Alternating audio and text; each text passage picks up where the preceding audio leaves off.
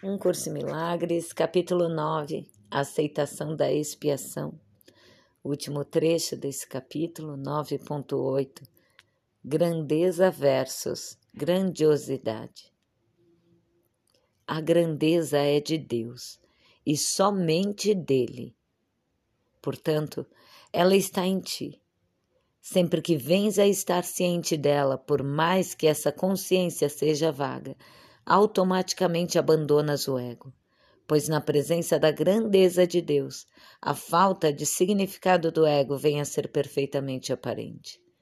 Quando isso ocorre, mesmo que ele não o compreenda, o ego acredita que o seu inimigo, entre aspas, atacou e tenta oferecer dádivas para induzir-te a retornar para a sua proteção. Proteção entre aspas. A autoadulação é a única oferta que ele pode fazer.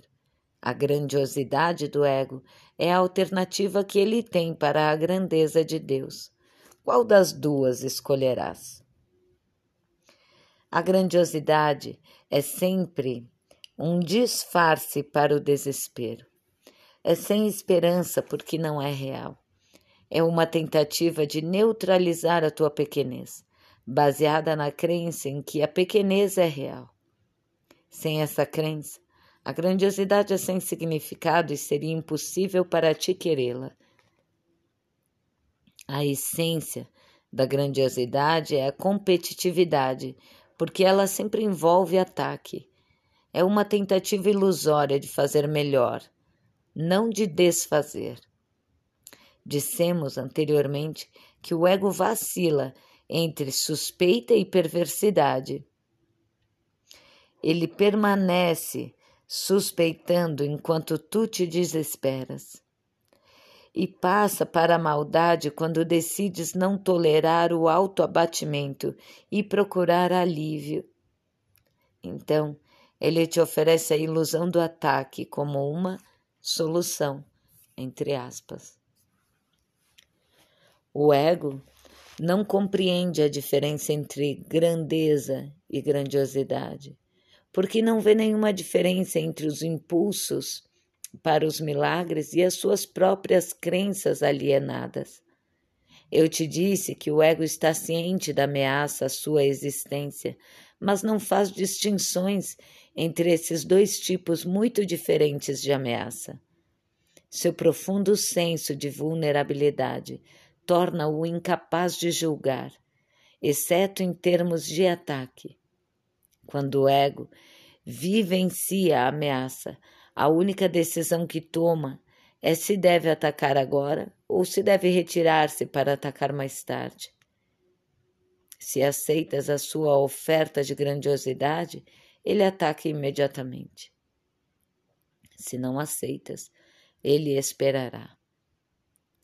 O ego fica imobilizado na presença da grandeza de Deus, porque sua maiúscula grandeza estabelece a tua liberdade.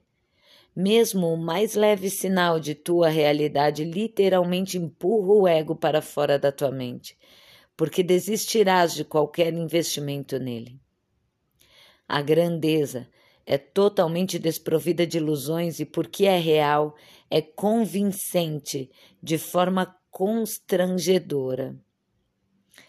Entretanto, a convicção da realidade não vai permanecer contigo, a não ser que não per permitas que o ego a ataque. O ego fará todos os esforços para recuperar e mobilizar as suas energias contra a tua liberação. Ele te dirá que és insano e argumentará que a grandeza não pode ser uma parte real de ti devido à pequenez na qual ele acredita. No entanto, a tua grandeza não é delusória, pois não foste tu que fizeste. Fizeste a grandiosidade e tens medo dela, porque é uma forma de ataque, mas a tua grandeza é de Deus, que a criou a partir do seu amor. Em função da tua grandeza, só podes abençoar porque a tua grandeza é a tua abundância. Abençoado, a retens em tua mente, protegendo-a das ilusões e mantendo-te na mente de Deus. Lembra-te sempre de que não podes estar em nenhum outro lugar, exceto na mente de Deus. Quando te esqueceres disso, entrarás em desespero e atacarás. O ego depende apenas da tua disponibilidade para tolerá-lo.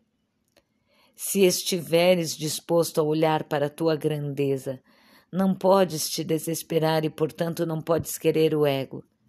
A tua grandeza é a resposta de Deus ao ego, porque é verdadeira. Pequenez e grandeza não podem coexistir, e nem é possível que se alternem. Pequenez e grandiosidade podem e têm que alternar-se, já que ambas não são verdadeiras e estão, portanto, no mesmo plano.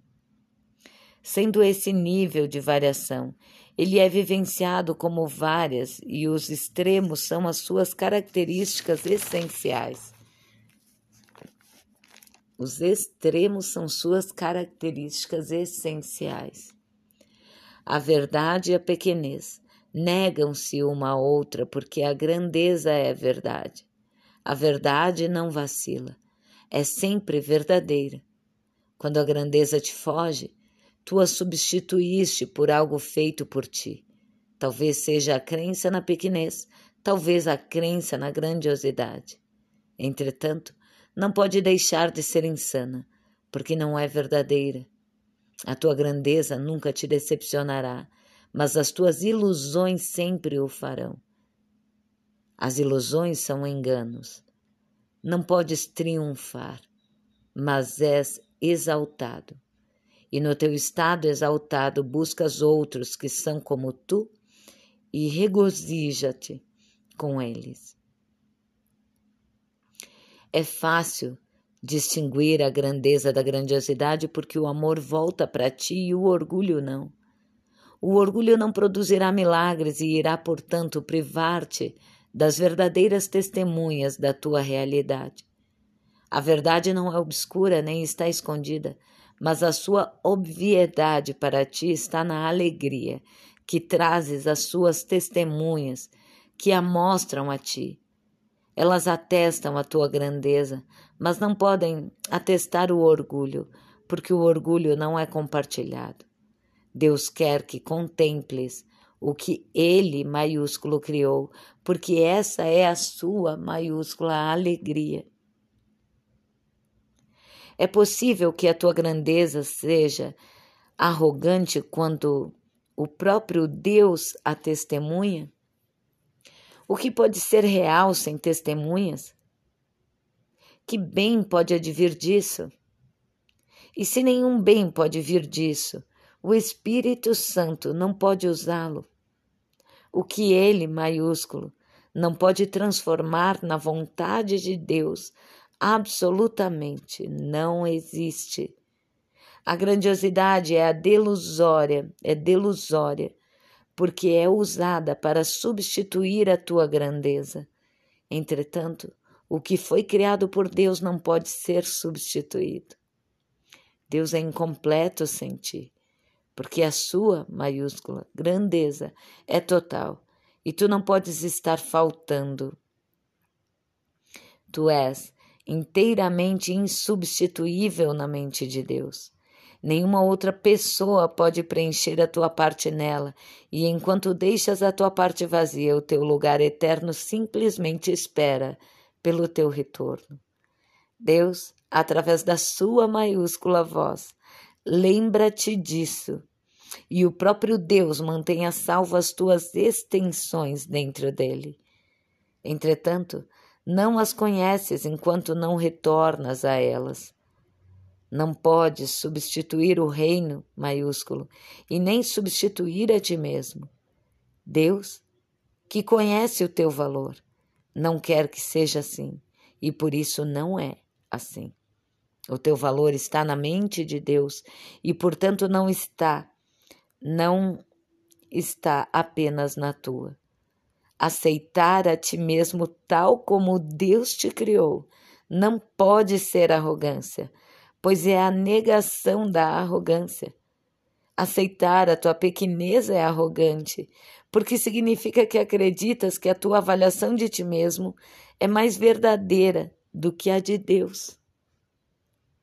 No entanto, se a verdade é indivisível, a tua avaliação de ti mesmo não pode deixar de ser a de Deus. Não foste tu que estabeleceste o teu próprio valor, e ele não necessita de defesas. Não pode atacá-lo nem prevalecer sobre ele. Ele não varia, meramente é. Pergunta ao Espírito Santo qual ele é, e ele te dirá. Mas não tenhas medo da sua maiúscula resposta, porque ela vem de Deus. É uma resposta exaltada devido à sua fonte maiúscula.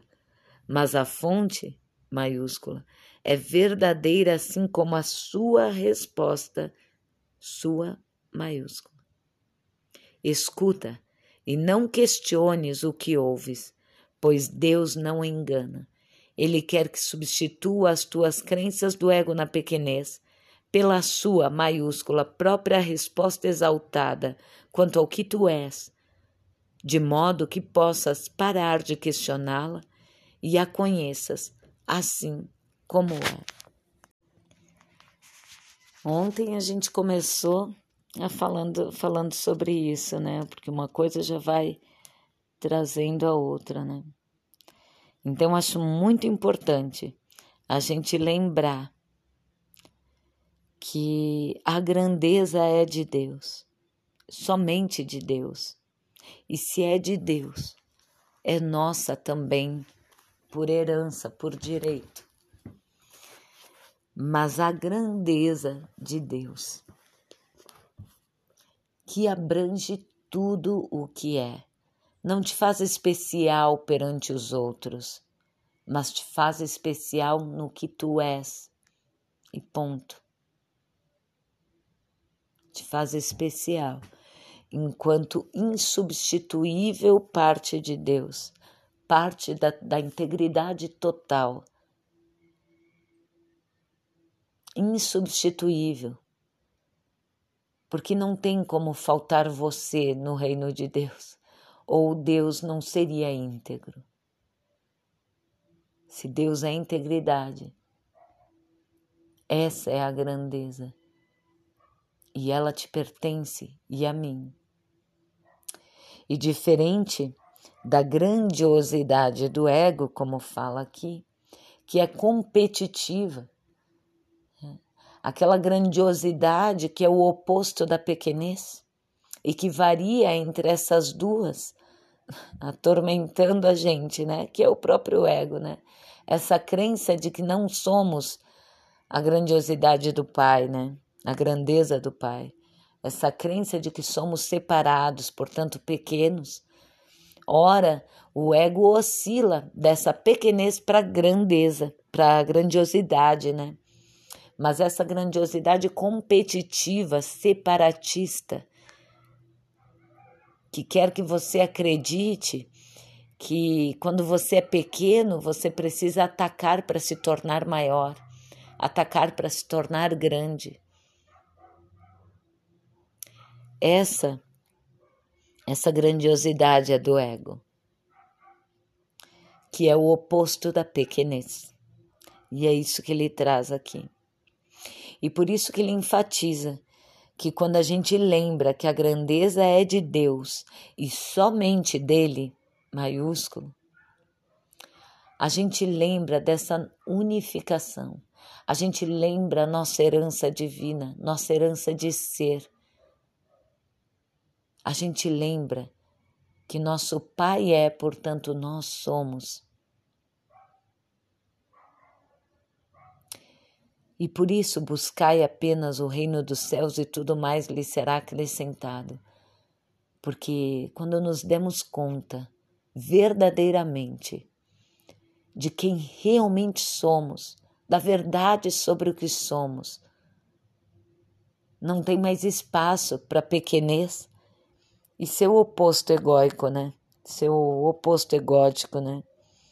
a grandiosidade, nem a grandiosidade, nem a pequenez. E essa oscilação se desfaz quando lembramos quem somos,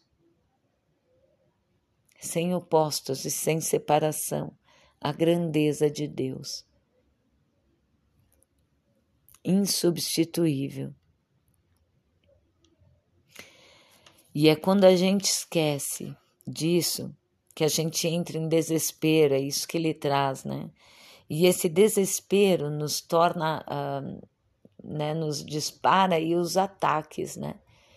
Em que precisamos nos separar, nos proteger, ou de fato atacar, literalmente, né? E aí o ego fica esperando essa disponibilidade, né? E daí fica oscilando entre a grandiosidade e a pequenez, te mantendo refém, vítima, coitado. Horas coitado, horas um, um cruel ameaçador, né? Por isso que fala, né, que oscila entre a perversidade e a confusão, né?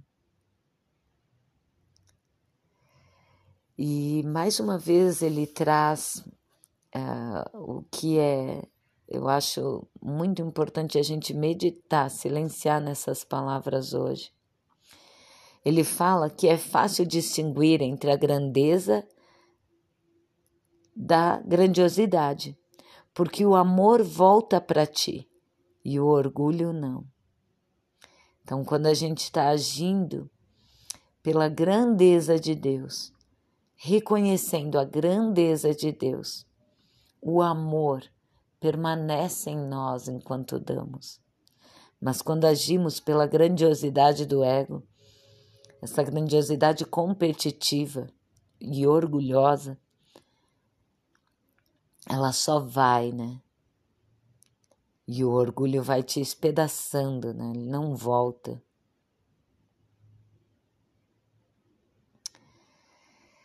Então é isso, né? É possível que a tua grandeza seja arrogante quando o próprio Deus a testemunha? Essa questão aqui é muito forte, né?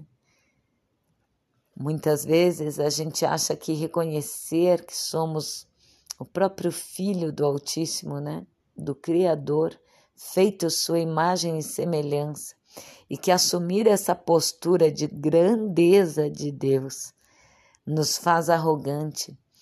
Mas é muito errôneo isso. Arrogante é achar que a gente pode ser qualquer coisa separada e distante de Deus, a parte de Deus. Isso é arrogância. Percebe a diferença? É preciso meditar sobre isso para compreender realmente o significado dessas palavras. Arrogante é quem pensa que é separado de Deus, seja pequeno ou grandioso, né, conforme a oscilação do ego.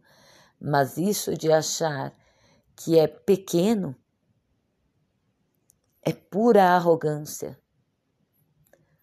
Porque tu desfaz na tua pequena consciência, né, a onipresença de Deus. Você acha que você é a parte de Deus, que Deus é tudo que é, mas tu tá fora disso. Tu é pequeno. E assim é que tu vê o teu irmão também, pequeno, oscilando entre pequeno e grandioso. Essa grandiosidade competitiva, comparativa do ego. Reconhecer reconhecer a grandeza de Deus. É reconhecer a grandeza em nós. E não há nada de arrogante nisso. Porque assim como eu reconheço em mim, eu reconheço tudo ao meu redor. Porque eu não vejo mais o que Deus não seja. Onde Deus é, é tudo o que é e nada mais. Isso é honrar a Deus. E não tem nada a ver com arrogância. De novo, né? O teu valor está na mente de Deus e, portanto, não está apenas na tua. Aceitar a ti mesmo como Deus te criou não pode ser arrogância, pois é a negação da arrogância.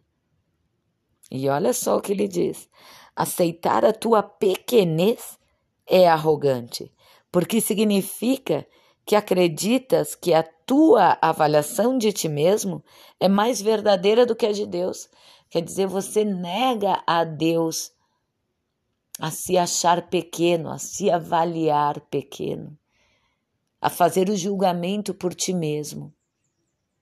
Quando sabemos que o julgamento final é dele e que o julgamento dele é filho